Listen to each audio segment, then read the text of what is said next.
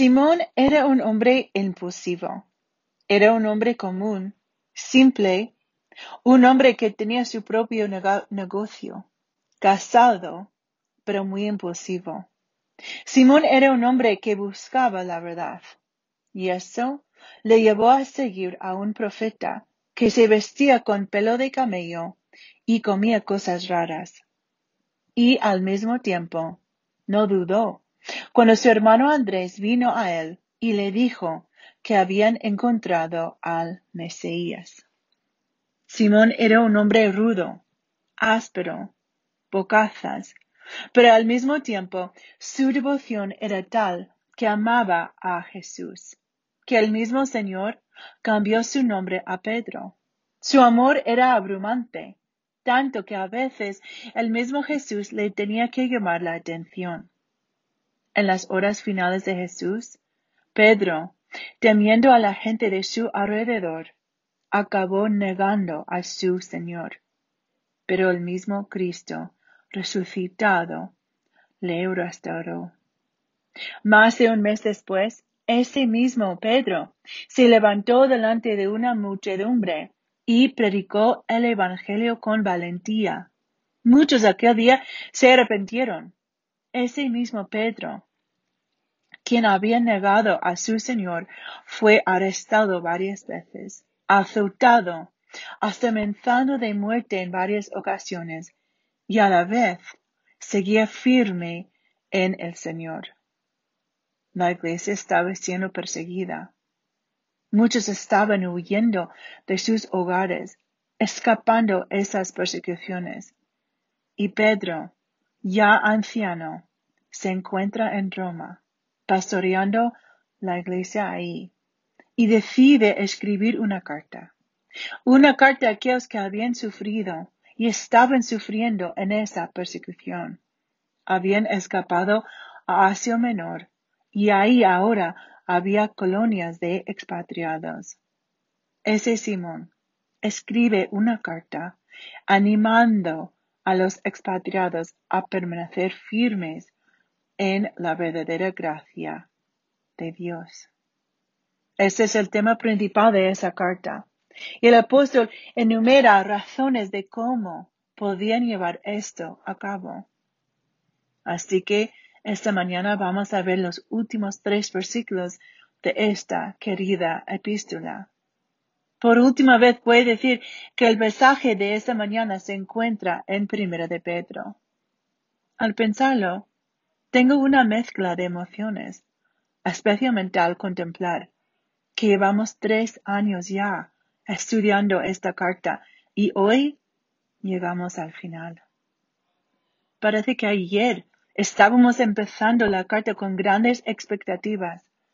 Hace tres años, en el primer mensaje sobre la introducción de Primera de Pedro, os leí lo que algunos comentaristas habían escrito acerca de esta epístola al empezar nuestro estudio. De hecho, quería citar algunos de esos escritores para abrir nuestro apetito. Déjame leerlos, leeros una vez más lo que leí hace tres años y a ver si algo suena.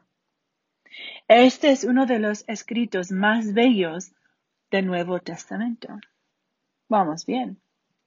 Otro escribe, Primera de Pedro es uno de los escritos más fáciles de leer, a pesar de que cita del Antiguo Testamento más veces que cualquier otro libro del Nuevo Testamento. Esto os tengo que confesar, me hizo reír y mucho. ¿Fácil de leer? Y claro que sí, muchísimas citas del Antiguo Testamento. De hecho, ya me había olvidado que era el libro del Nuevo Testamento con más citas del Antiguo Testamento. Ahora sí, que todo tiene sentido. Y finalmente, un comentarista califica a esta carta como una joya del Nuevo Testamento. Y es verdad, ¿no es así? Creo que todas las que estamos aquí estamos de acuerdo que esos tres años hemos aprendido mucho de esta epístola. Primero de Pedro para nosotros ha sido verdaderamente una joya que hemos tenido el privilegio de estudiar y ver verdades espirituales y cómo se aplican a nosotras. Y hoy, tristemente, nos toca acabarlo. Tres años. ¿Cómo vuela el tiempo? Pero podemos estar muy agradecidas que hemos podido acabar otro epístola, otro año más de Biblia Café, aún en medio de una pandemia, aún en medio de muchos cambios para muchas de nosotras. Hoy es un día para reflexionar en la bondad de Dios y recordar todo lo que hemos visto y todo lo que hemos aprendido a lo largo de estudiar su palabra. Esta mañana nos toca acabar el libro con los últimos tres versículos, que realmente sirven como la despedida final del apóstol Pedro. Si eres como yo, a veces podemos ser culpables de leer esos pasajes al final de las epístolas y tristemente no aprovecharlos. Pensamos, bueno, esta carta ya ha acabado. Y no pensamos que todavía quedan cosas de provecho que podemos aprender.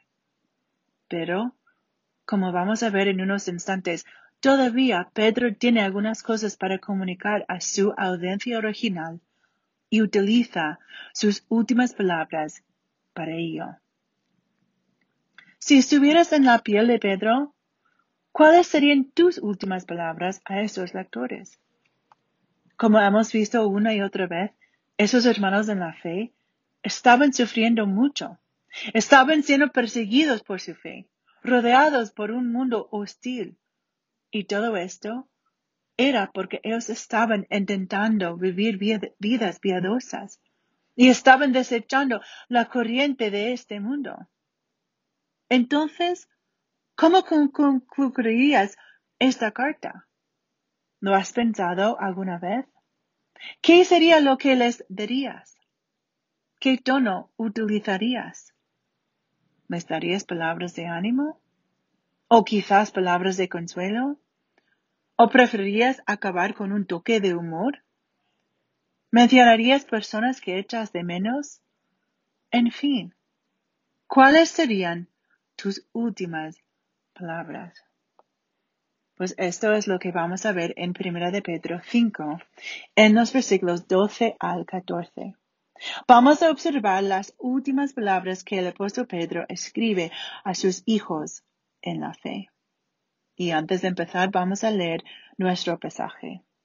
Primera de Pedro 5, los versículos 12 al 14 que dicen, Por conducto de Silvano, nuestro fiel hermano, porque así lo considero, os he escrito brevemente, exhortando y testificando que esta es la verdadera gracia de Dios.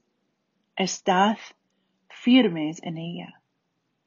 La que está en Babilonia, elegida juntamente con vosotros, os saluda, y también mi hijo Marcos.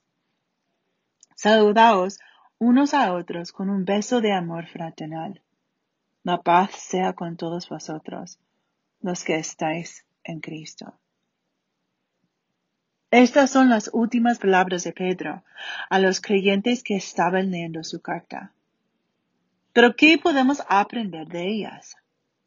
Entonces, aunque como dijimos antes, es un momento agridulce por ser el último estudio de Primera de Pedro y el último Biblia Café de este año escolar. Espero que esas últimas palabras de Pedro sean de ánimo y que podamos sacar partido al máximo de su despedida final. ¿Listas? Vamos a ver tres observaciones finales en estos versículos. Las primeras dos observaciones tienen que ver con Silvano y Babilonia.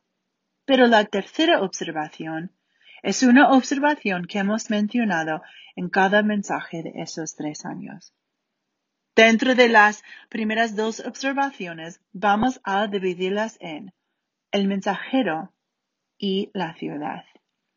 Empecemos con el mensajero.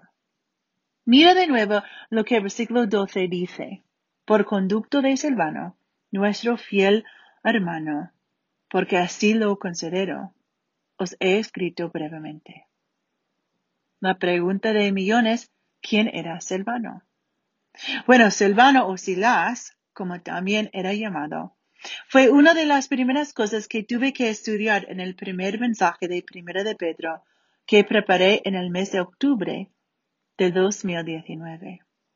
Ese mensaje fue una introducción del libro. Y si estabas con nosotras en aquel tiempo, quizás recuerdas que estuvimos contestando algunas preguntas para poder conocer mejor la primera epístola de Pedro. Hablamos de su autor, hablamos del contexto histórico y la audiencia original pues hace un par de semanas estaba viendo mis notas de ese mensaje y me di cuenta que ya os había hablado de Silvano. Y claro, lo leí porque no quería contradecirme a mí misma. Os leo lo que dije. El mensajero de la carta era Silvano. De acuerdo con lo que dice Primera de Pedro 5.12. Él visitaba las ciudades en una ruta de viaje por Asia Menor, según el orden de, del primero de Pedro 1.1. Así que, sabiendo esto, vamos a ver si podemos aprender un poco más acerca de nuestro mensajero, Silvano. Primero tenemos que entender cuál era el trabajo de un mensajero en el primer siglo. Pues como hemos estudiado en Primera de Pedro 1.1, Pedro empieza su carta identificando su audiencia original. ¿Quiénes eran? Los expatriados en la, en la dispersión en el Ponto, Galacia, Capadocia, Asia y Betenia. Esos expatriados eran un grupo de creyentes expulsados de sus ciudades que ahora estaban viviendo en la región de Asia Menor del Imperio Romano donde encontramos Turquía en la actualidad. Pues lo que los mensajeros en aquel tiempo, y en nuestro caso Silvano, tenían que hacer era ir a cada ciudad en una ruta de viaje, yendo de iglesia en iglesia en cada una de esas ciudades y darles las epístolas para que la puedan leer. Claro que en ese tiempo no existían correos electrónicos, ni tampoco ningún tipo de tecnología para poder difundir el mensaje de esas cartas. Así que se utilizaban esos mensajeros para que físicamente estén en cada iglesia y puedan entregar esas epístolas en mano. Piensa un momento de cómo sería ser un mensajero como Silvano. ¿Qué tipo de condiciones tenía que enfrentar mientras viajaba cientos de kilómetros entre una iglesia y la otra. Por cierto, recordemos que esos mensajeros recorrían esas distancias largas sin ningún modo de transporte moderno, como tenemos ahora. No tenían coches, ni trenes, ni aviones para ayudarles llegar a su destino. El camino estaba sucio ellos estaban expuestos a los elementos, muchas veces con frío y otras veces con mucho calor, sin poder parar a tomar un café o pedirse una pizza para aliviar su hambre. Y lo peor, al estar expuesto a peligros constantes, ladrones, gente que quería aprovecharse de ellos, y el peligro real de la persecución. Y si un soldado les pillaba con este material religioso. Bueno, eso es lo que era un mensajero. Pero, ¿y qué de Silvano? ¿Qué tipo de mensajero era Silvano? ¿Cómo cumplía su labor? Para esto tenemos que ver qué es lo que dice el apóstol Pedro. Mirad una vez más el principio del versículo 12.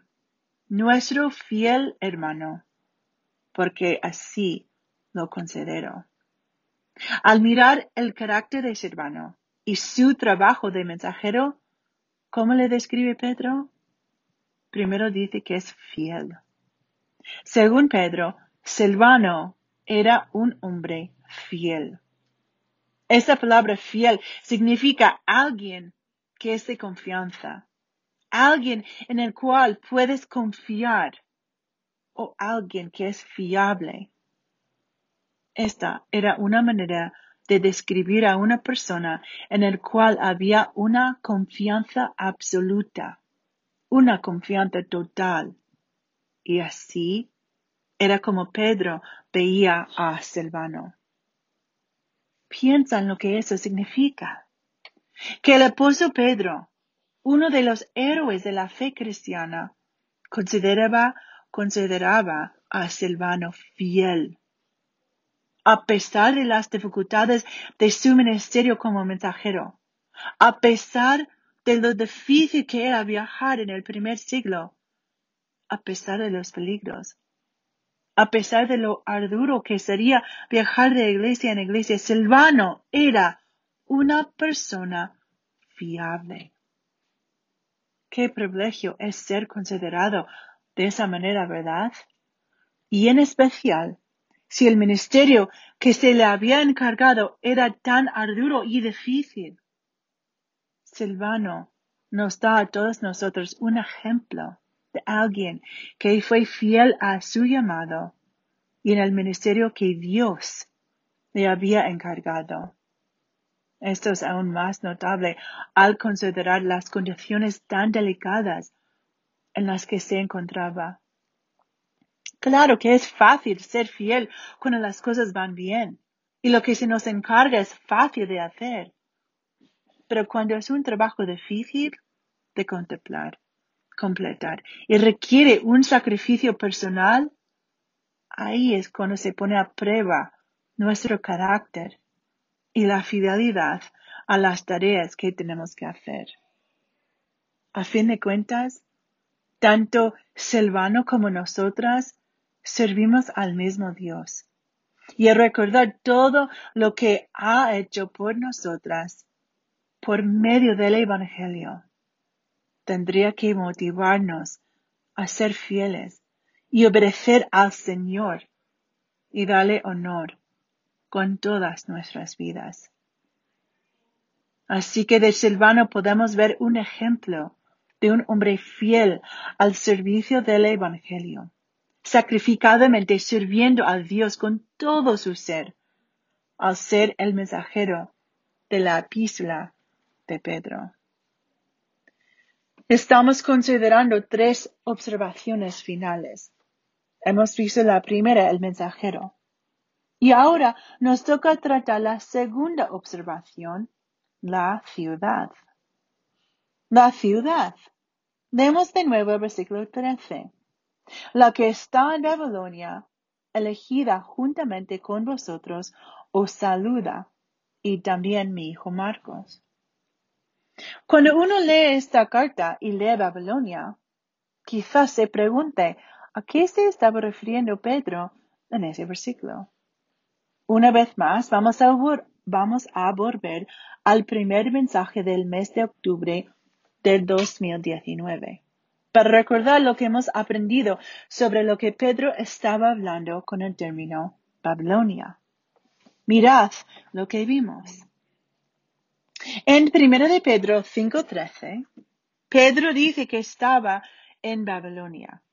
Babilonia era el nombre clave de una ciudad muy importante, la ciudad de Roma. Quiero que os deis cuenta de que Pedro utiliza este nombre clave no porque era una espía, sino que lo utiliza para proteger a la iglesia romana del posible daño, del posible daño que sufriría si su carta hubiera sido descubierta por las autoridades imperiales. Esto es otra prueba de los tiempos difíciles en que vivían el apóstol Pedro y la iglesia primitiva. Pero ¿cómo exactamente estaban siendo perseguidos los creyentes en aquel tiempo? Hace tres años habíamos estudiado brevemente la historia de los tiempos de Pedro para conocer un poco más la persecución que enfrentaban por seguir a Cristo. Vamos a repasar un poco lo que habíamos visto. El gobierno romano del, emperador Nerón perseguía los cristianos. Realmente no sabemos, sabemos el grado de la persecución en aquel tiempo. Pero lo que sí sabemos es que había un resentimiento general hacia aquellos que seguían a Jesús, porque eran vistos como bichos raros por no seguir las costumbres religiosas romanas de aquella época. Eso, por cierto, es exactamente lo que estudiamos en Primera de Pedro 4, ¿recordad? Como los gentiles les ultrajaban por no correr con ellos en su manera pecaminosa de vivir. Tristemente esto no es nada nuevo para la Iglesia de Cristo, que ha existido, existido por dos milenios y que conoce muy bien el sufrimiento. Esto es el resultado inevitable que viene con el enfrentamiento entre la verdad y el error. El reino de la luz y el reino de las tinieblas. Los hijos de Dios y los hijos de Satanás. Pues todo esto siempre resultó en un conflicto severo. A lo largo de los siglos la Iglesia de Cristo ha sufrido oposición, rechazo, persecución y hasta el martirio. Eso no nos debería sorprender, porque es como han tratado al Señor de la Iglesia y nuestro Salvador Jesucristo. Isaías 53.3 predijo que Cristo iba a ser despreciado y desechado de los hombres, varón de dolores y experimentado en aflicción. Una y otra vez Jesús mismo dijo a sus discípulos que iba a sufrir y morir. En Mateo 16, 21, por ejemplo, Jesús comenzó a declarar a sus discípulos que debía ir a Jerusalén y sufrir muchas cosas de parte de los ancianos, de los principales sacerdotes y de los escribas, y ser muerto y resucitar al tercer día. Gracias al libro de Hechos sabemos exactamente cómo atacaron a la iglesia primitiva. Después de la ascensión de Jesús en el primer capítulo de Hechos, parece que la persecución comenzó inmediatamente después hacia los seguidores de Jesús. El libro de Hechos cuenta de cómo el Sanadrín intentaba impedir el crecimiento de la Iglesia por medio de la detención injusta de sus líderes, sobre todo los apóstoles, y entre ellos estaba el líder, el líder de los apóstoles, Simón Pedro. En Hechos 4 los saduceos estaban indignados porque Pedro y Juan enseñaban la, la resurrección de Jesús al pueblo. Les pusieron en la cárcel y les ordenaron que dejaron de predicar el Evangelio. Pero Pedro y Juan no les obedecieron y seguían predicando. Hechos 5 cuenta que los saduceos se llenaron de celo y otra vez les pusieron en la cárcel. Otra vez les, les prohibieron predicar el Evangelio y esta vez les azotaron. En Hechos 6 y 7 se encuentra la historia del martirio de Esteban. Y en Hechos 8, Saulo aparece en escena y lidera una gran persecución en contra de la iglesia en Jerusalén. Una vez más, Pedro estaba en la cárcel, pero esta vez un ángel le libra del calabozo milagrosamente. Según la tradición, la mayoría de los apóstoles fueron martirizados por la fe.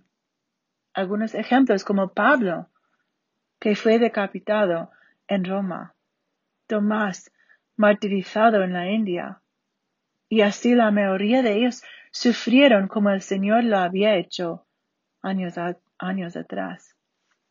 En el primer y segundo siglo, la iglesia fue perseguida no solamente por los judíos, sino también por el Estado romano. Con el paso del tiempo, la persecución de la iglesia se hizo más severa, más organizada y más amplia. Por tres siglos, hasta el edicto de Milán, la persecución se intensificó. En la Edad Media, la Iglesia Católica Romana reemplazó al gobierno romano. Y una vez más hubo una intensa persecución a la Iglesia verdadera. La Iglesia Católica Romana, por medio de la Inquisición, la masacre de San Bartolomé y los martirios de hombres fieles como Jan Hus, Hugo Latimer, Nicholas Ridley, Tomás Cranmer y William Tyndale, intentó exterminar el Evangelio de Cristo Jesús. Finalmente la Iglesia ha sido atacada y reprimida por los regímenes comunistas e islámicos en muchas partes del mundo. Quería recordarnos de nuevo muy brevemente la historia de la persecución de la Iglesia para tenerla fresca en nuestras mentes. Este ha sido el peligro que muchos creyentes a lo largo de los siglos han sufrido. Y más importante para nuestro contexto, Pedro utilizó el nombre clave de Babilonia para hablar de aquellos que estaban en Roma. Había persecución por todas partes, que ese nombre clave era necesario. Era sumamente importante que nadie del gobierno romano descubriera su verdadera identidad por causa de la persecución. Tristemente hoy en día seguimos siendo atacados por el mundo hostil que nos rodea. Una cosa que me llamó la atención después de leer el versículo 13 es cómo la iglesia perseguida en Roma mandaba saludos a los lectores originales de todas las iglesias que, recibieron esta carta. Dice el versículo 13 que la iglesia que está en Babilonia fue elegida juntamente con ellos y les saluda.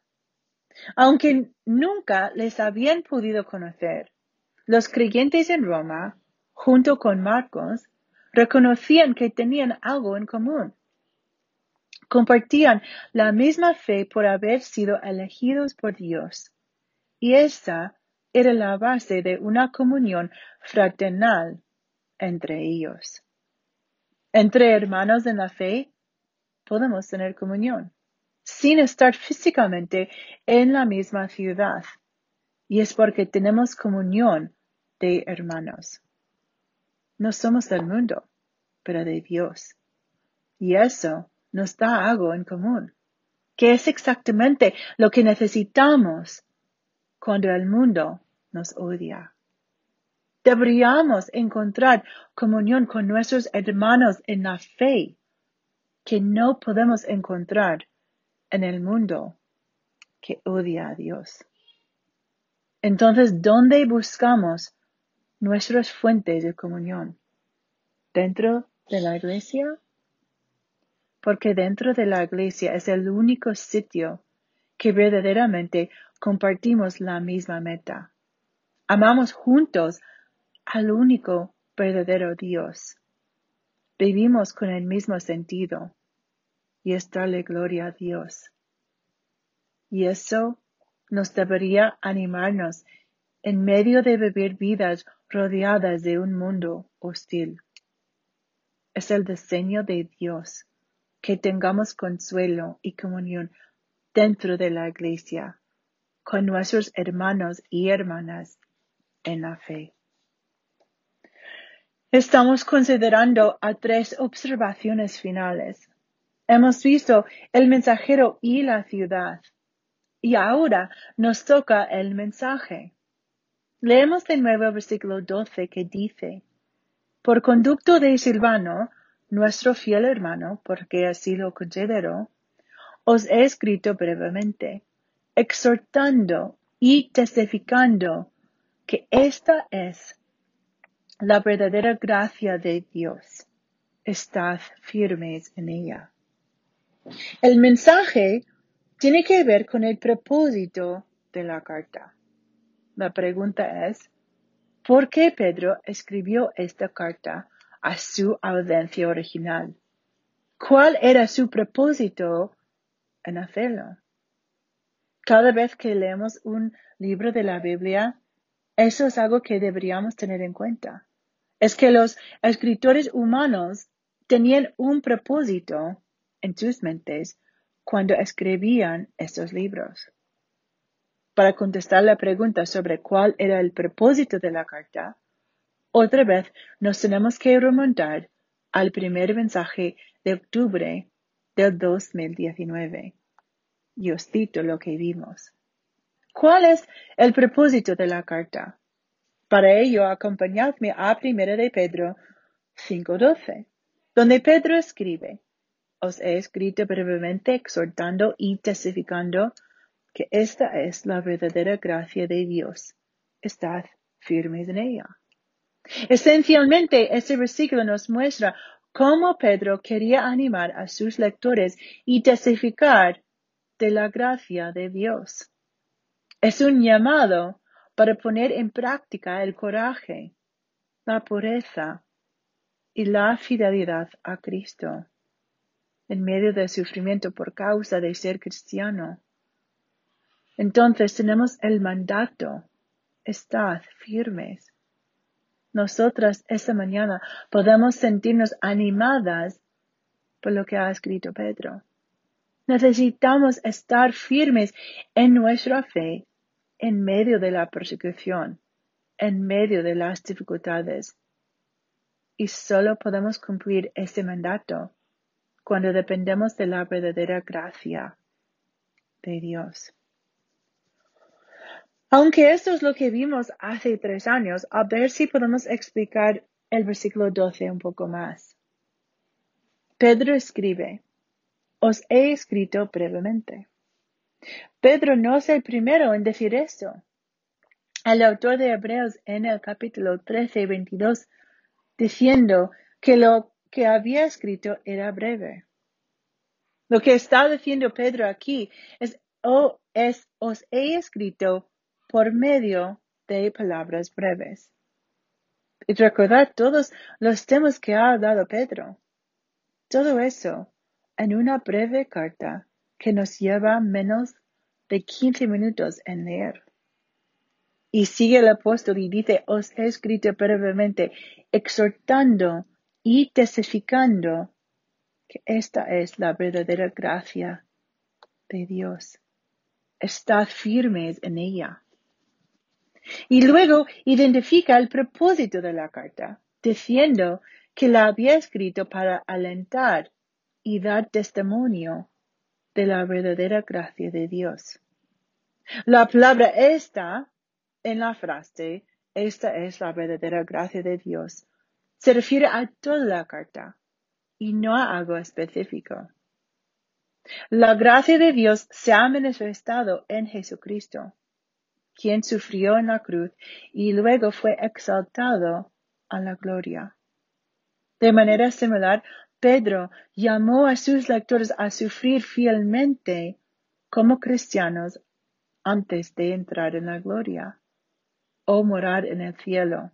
Y por ello, exhorta a los creyentes a permanecer firmes en tal gracia.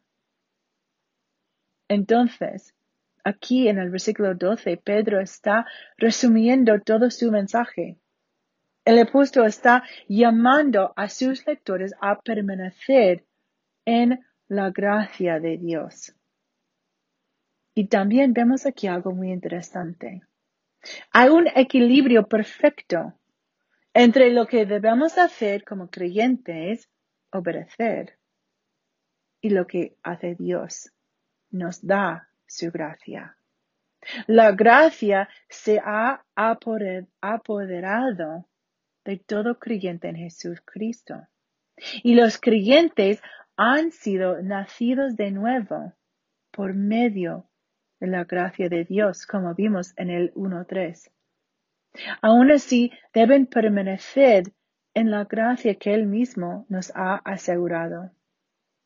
La gracia no anula la obediencia, sino que la asegura. Y finalmente en este versículo, Pedro da su último imperativo, su último precepto, estad firmes en ella. Esta es una exhortación para mantenerse firmes en esa gracia que el autor estaba describiendo. Es confiar constantemente en la gracia de Dios y estar fortalecidos en ella. Es precisamente esto lo que Pedro les estaba animando a sus lectores. Y aquí en Bíblica Fe, en cada mensaje en esos tres años, hemos hablado con este propósito como la guía, que nos da un patrón a seguir. Y lo que hemos hecho en cada uno de esos mensajes es colocar cada tema bajo ese propósito. Porque eso es lo, es lo que es lógico, ¿verdad? Tener un propósito o una idea central y luego aportar tus ideas principales debajo de ello. Entonces, una y otra vez, os hemos hablado de la necesidad de estar firmes en la verdadera gracia de Dios. Pedro se pasó toda la carta describiendo cómo podemos cumplir ese mandato, cómo podemos mantenernos firmes aún en medio de la persecución, aún en medio de las pruebas de la vida. Entonces rápidamente quería mirar hacia atrás y ver con una vista de pájaro qué fue lo que exactamente hemos estudiado estos años y qué es lo que nos ayudará a cumplir ese mandato de estar firmes en la gracia de Dios. Así que el propósito principal de la carta es animar a los creyentes a permanecer firmes en la fe, aun en medio del sufrimiento y la persecución. Como resumen, podríamos decir que hay tres temas principales que hemos tratado una y otra vez a lo largo de esta carta. Esas ideas tienen que ser como lemas que nos ayudarán a mantenernos firmes en la fe. Esos tres argumentos nos ayudan en medio del sufrimiento y nos asisten a permanecer firmes en la fe. Por ello es sumamente importante que los tengamos en mente. Entonces, ¿cuáles son esos tres temas principales? Podríamos resumirlos con tres palabras. Perspectiva, humildad y bendición. perspectiva, humildad y bendición. Número uno, perspectiva.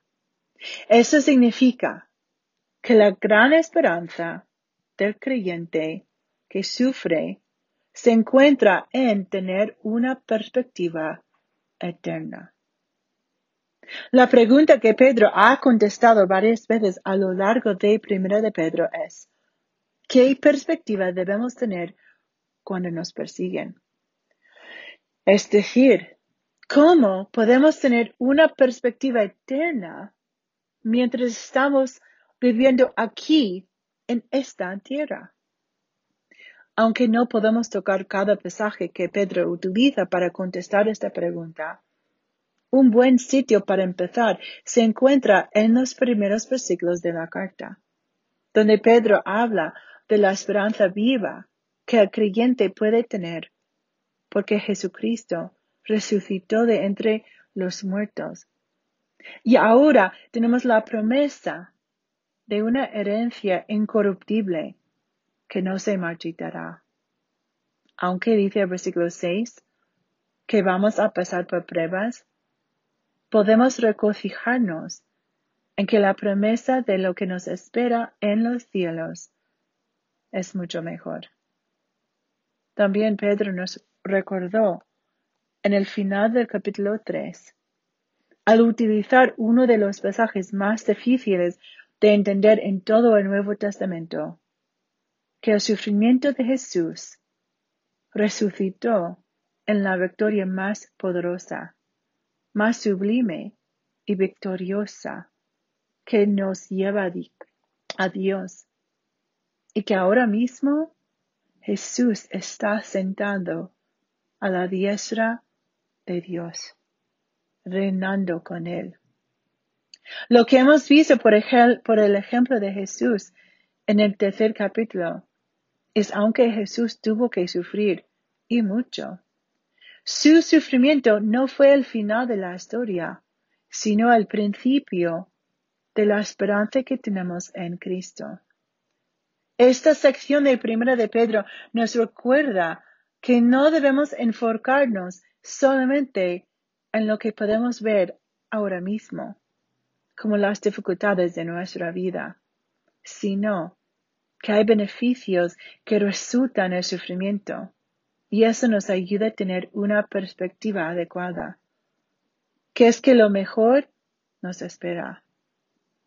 Esos dos pasajes contestan la pregunta. ¿Qué perspectiva bíblica debería tener el creyente en medio de la persecución?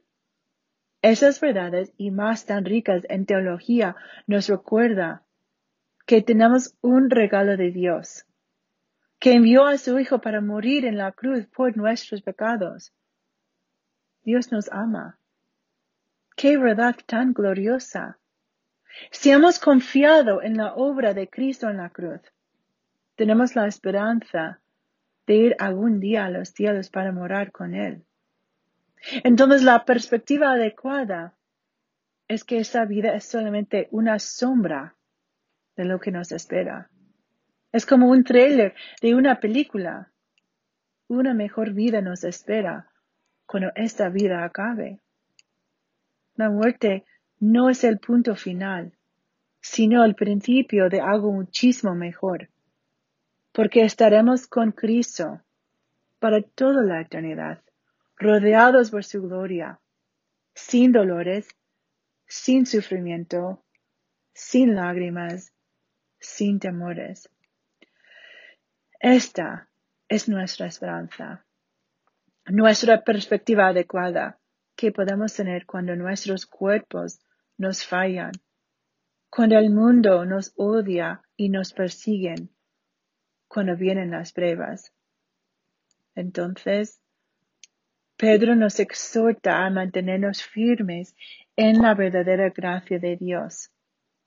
Eso significa confiar constantemente en la gracia de Dios y estar fortalecidos en ella. Entonces, ¿cómo podemos cumplir este mandato teniendo la perspectiva adecuada que Pedro nos ha dado a lo largo de Primera de Pedro? ¿Qué conexión existe entre la gracia de Dios y esta perspectiva adecuada? Sin la gracia de Dios obrando en nuestras vidas, Nunca vamos a poder mantenernos firmes cuando venga la persecución y pasemos diversas pruebas. Esa gracia tan poderosa, esta fe que nunca duda, es la que nos ayudará a mantenernos firmes hasta el final. Hazte la pregunta. Cuando sufro, ¿cuál es mi perspectiva? ¿Pienso en la eternidad? Cuando soy perseguida por mi fe, ¿en qué pienso? Debemos cuidar nuestro corazón y ver las pruebas como Dios las ve. Hay una segunda palabra que nos ayuda a ver los temas principales de Primera de Pedro y nos ayuda a poner en práctica estas verdades. La palabra es humildad. El creyente que sufre se debe caracterizar por la humildad. En medio de la prueba, en medio del sufrimiento, en medio de la dificultad que trae la persecución, el creyente debe ser conocido por su humildad. Esto es uno de los temas principales de esta epístola. Parece que en cada capítulo vemos esta idea de humildad. Una vez más, no tenemos tiempo de ver cada instancia, pero me gustaría daros un resumen de eso. En el capítulo 2, en los versículos 11 al 17, vemos que Pedro llama a sus lectores a vivir una vida conducta, perdón, llama a sus lectores a vivir con una conducta irreprochable delante de los gentiles y de someterse al Señor en todo. Luego Pedro les llama en los versículos 13 al 17 a someterse a los gobernantes. Sí, a aquellos que les estaban persiguiendo. En los versículos 18 al 25 vemos que como los siervos tienen que someterse a sus amos y que Jesús era el ejemplo de alguien que había sufrido dignamente. Entonces debían seguir el ejemplo de Cristo. Luego en el capítulo 3 vimos que las mujeres debían ser humildes y someterse a sus maridos. Los maridos debían ser humildes y vivir de una manera comprensiva con sus mujeres. Y luego Pedro en los versículos 13 al 22 anima a los creyentes a vivir de una manera justa delante de Dios. Y finalmente en el quinto capítulo trata nuestras relaciones dentro de la iglesia, que a fin de cuentas es nuestra sumisión delante de Dios. Todo esto en humildad. Y podríamos seguir y seguir, pero la pregunta es, ¿por qué Pedro habla de la humildad? ¿Por qué se centra en algo así? Creo que Pedro hace eso porque es tan fácil quejarnos en medio de la prueba. Es tan fácil que nuestras relaciones sufran en medio del dolor. Qué fácil es pensar que no merecemos lo que está sucediendo.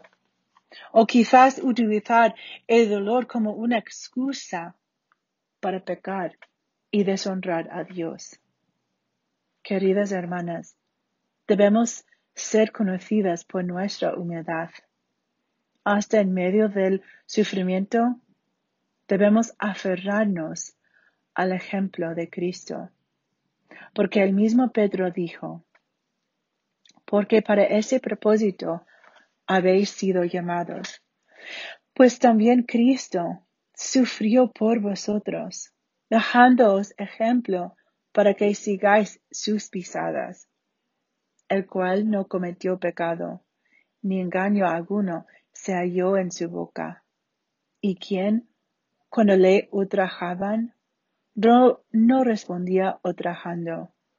Cuando parecía, no amenazaba, sino que se encomendaba a aquel que juzga con justicia. Y él mismo llevó nuestros pecados en su cuerpo sobre la cruz, a fin de que muramos al pecado y vivamos a la justicia, porque por sus heridas fuisteis sanados. Tenemos el ejemplo perfecto de Cristo, quien se humilló hasta la muerte y muerte de cruz, y que mientras sufría no le echaba en cara, sino que él mismo encomendaba a Dios, quien es el juez justo. Entonces, somos exhortados a mantenernos firmes en la verdadera gracia de Dios. Eso significa confiar constantemente en la gracia de Dios y estar fortalecidos en ella. ¿Cómo podemos cumplir ese mandato mientras en humildad y poner en práctica el desafío de Pedro? ¿Qué conexión hay entre la gracia de Dios y la humildad necesaria para el creyente? La humildad es el ingrediente perfecto para estar firmes en la gracia de Dios. ¿Por qué? Porque solo por medio de nuestra sumisión al Señor y su divina voluntad podemos saber que todo lo que sucede viene de parte de un Dios amoroso y soberano. Cuando sufrimos debemos hacerlo pensando en la divina voluntad de Dios y su cuidado constante sobre sus hijos.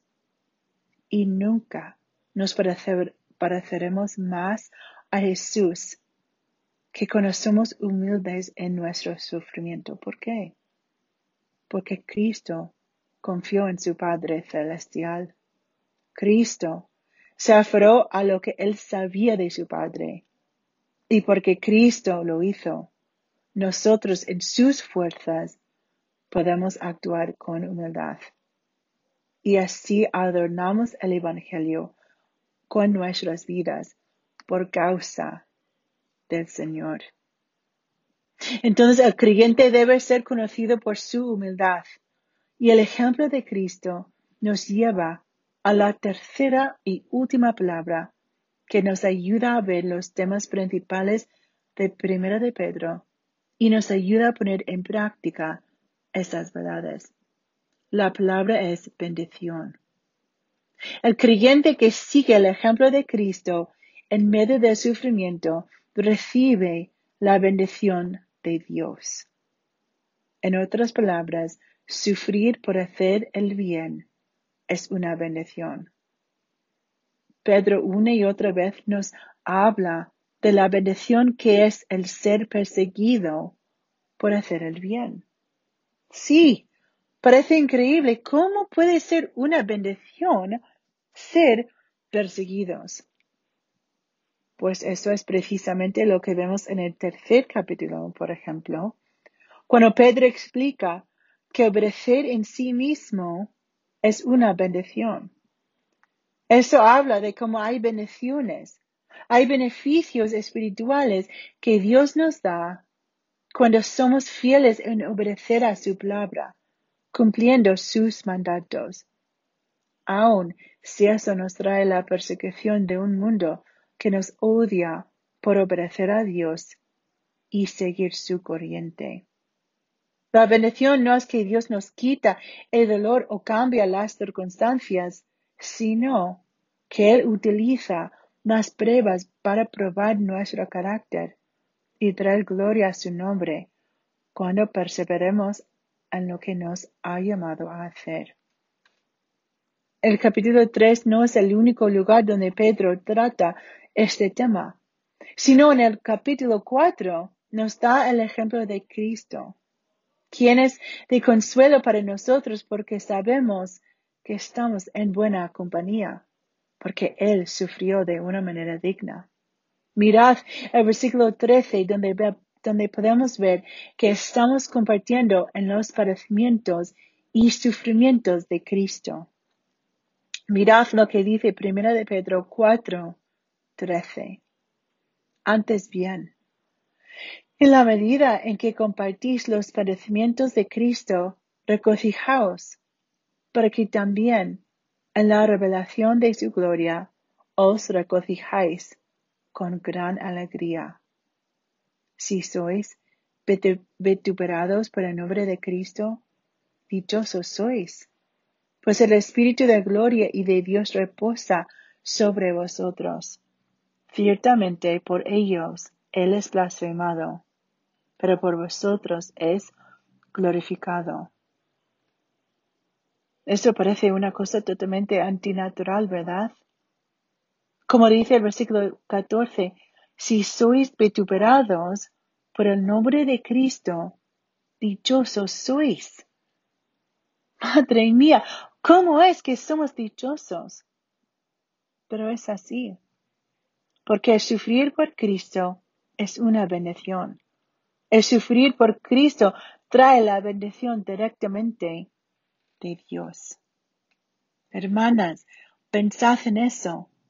Cristo es glorificado cuando la iglesia sufre por su nombre.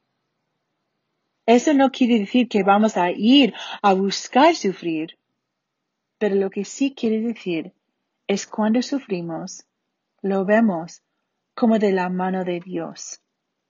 Y al mismo tiempo sabemos que la bendición de Dios se encuentra ahí. Entonces, Pedro nos exhorta a mantenernos firmes en la verdadera gracia de Dios.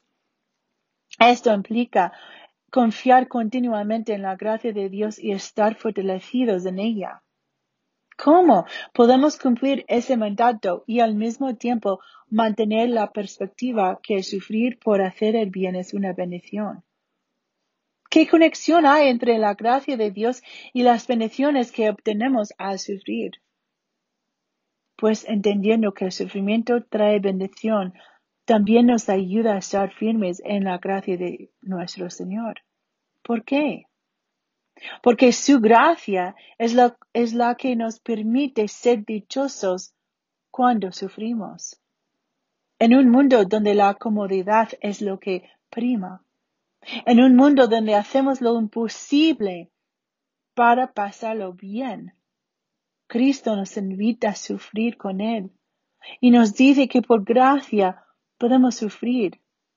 Y eso nos trae bendición. Qué bueno es saber que nuestro sufrimiento no es en vano, sino que da gloria a Cristo. Vivimos en un mundo lleno de injusticias. Parece que cada mes hay una nueva injusticia. La iglesia está siendo perseguida. Y aunque nosotras no estamos siendo perseguidas sistemáticamente, pero estamos viviendo contra corriente. Estamos viviendo en un mundo que está contra Dios. Entonces, cuando sufrimos, tenemos que tener una perspectiva eterna, sabiendo por qué sufrimos. Debemos sufrir con humildad y debemos saber que el sufrimiento estamos en buena compañía. Cristo sufrió también. Pedro con sus últimas líneas, aprovecha la oportunidad, para hablar del mensajero. Silvano, quien se había sacrificado para que esta carta pueda ser leída ampliamente. Luego habla de la iglesia en Roma y por último habla de la razón, el propósito de poder escribir esta epístola. Estar firmes en la gracia de Dios. Finalmente vemos que Pedro termina el versículo 14 diciendo, saludaos unos a otros con un beso de amor.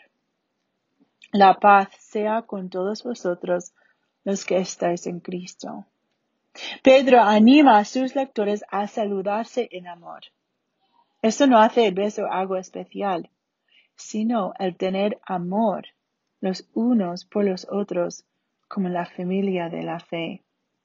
Y luego dice, la paz sea con todos vosotros los que estáis en Cristo. Pedro concluye su carta como la comenzó, hablando de la paz de Dios, el shalom. En Pedro 1, 2, Pedro había comenzado la carta en su introducción diciendo que la gracia y la paz o sean multiplicadas. Y al final de su carta habla de la paz. Los lectores originales de la epístola de Primera de Pedro estaban siendo perseguidos por su fe, ridiculizados por no seguir la corriente del mundo.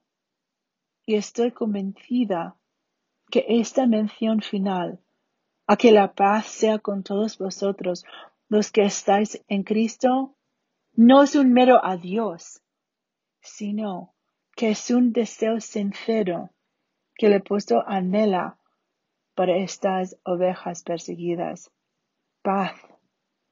Pero no solamente la ausencia de problemas, sino la verdadera paz que viene por la gracia que está en Cristo Jesús. Queridas hermanas, el final de esta epístola está aquí. Hemos sido animadas por esta carta. Hemos sido confrontadas. Hemos sido desafiadas. Pero todo eso para permanecer firmes en la gracia de nuestro Señor. Pedro en ningún lugar promete una vida de color de rosa, sino que al contrario, nuestra vida será una de sufrimiento. Pero qué bendición es saber que Dios, en su misericordia, nos ha concedido su gracia para que estemos firmes en ella. Esa es la única manera de tener paz. No, no la ausencia de problemas o dificultades, sino paz que solo Cristo puede dar. Una paz que sobrepasa todo entendimiento. Pedro pudo tener esa paz. No mucho después de esa carta, después de seguir su segunda epístola, Pedro fue martirizado por su fe. Fue crucificado al revés, cabeza abajo, por su fe y devoción a Cristo, a quien había servido tantos años. La vida de Pedro terminó abruptamente, pero finalmente pudo ser partícipe en los sufrimientos de Cristo. Mi oración y la oración de las hermanas que llevamos ese ministerio es que este estudio haya sido de bendición para vosotras. Que en medio del dolor, en medio de la prueba, nos aferremos a lo único que tenemos, nuestro Señor, y que hagamos nuestras las palabras de Pedro, estar firmes en la gracia de nuestro Dios.